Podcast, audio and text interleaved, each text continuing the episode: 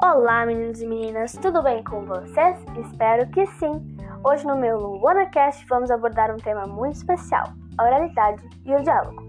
Você sabia o que era o diálogo para Sócrates?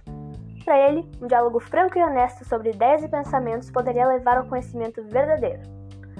A reflexão profunda podia transformar uma pessoa. Vocês sabiam que ele tinha até um método? Ou uma forma de dialogar? Ele era conhecido como método socrático de conversação e se iniciava pela ironia, por perguntas sobre determinado assunto ou conceito. E as perguntas levavam o interlocutor a rever suas ideias, a perceber que não tinham clareza sobre o assunto que acreditava conhecer ou que suas conclusões eram baseadas em preconceitos. Depois disso, Sócrates ajudava as pessoas a pensar mais claramente, trazendo luz às suas ideias. Dialogar dessa maneira era filosofar para ele. O melhor modo de buscar a verdade era conversando, indagando, raciocinando, verificando e refletindo sobre termos e conceitos usados, ponderando sobre as conclusões e observando se não havia contradições. As ideias verdadeiras que vinham à luz eram das pessoas que conversavam com ele. Que doido, né? Os interlocutores descobriam a verdade por si mesmos, apenas com a colaboração ou estímulo do filósofo.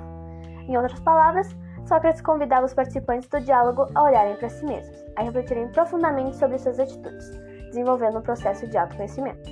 A ideia de que as pessoas só alcançariam a verdade procurando a si mesmas pode ser resumida na frase que a história ficou associada ao seu pensamento: Conhece-te a ti mesmo. E oralidade, você sabe o que é?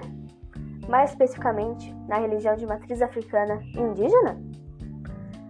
Vamos conhecer. A oralidade na religião de matriz africana e na religião indígena tem grande importância porque era a maneira que os mais antigos transferiam sua sabedoria. Era a forma de manter as tradições e expressões culturais, preservando a história para as gerações futuras.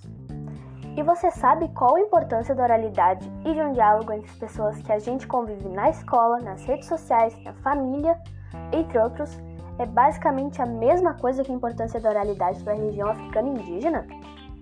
Porque nós passamos nosso conhecimento para a pessoa e vice-versa, fazendo com que um diálogo se crie e que usemos a voz criando oralidade.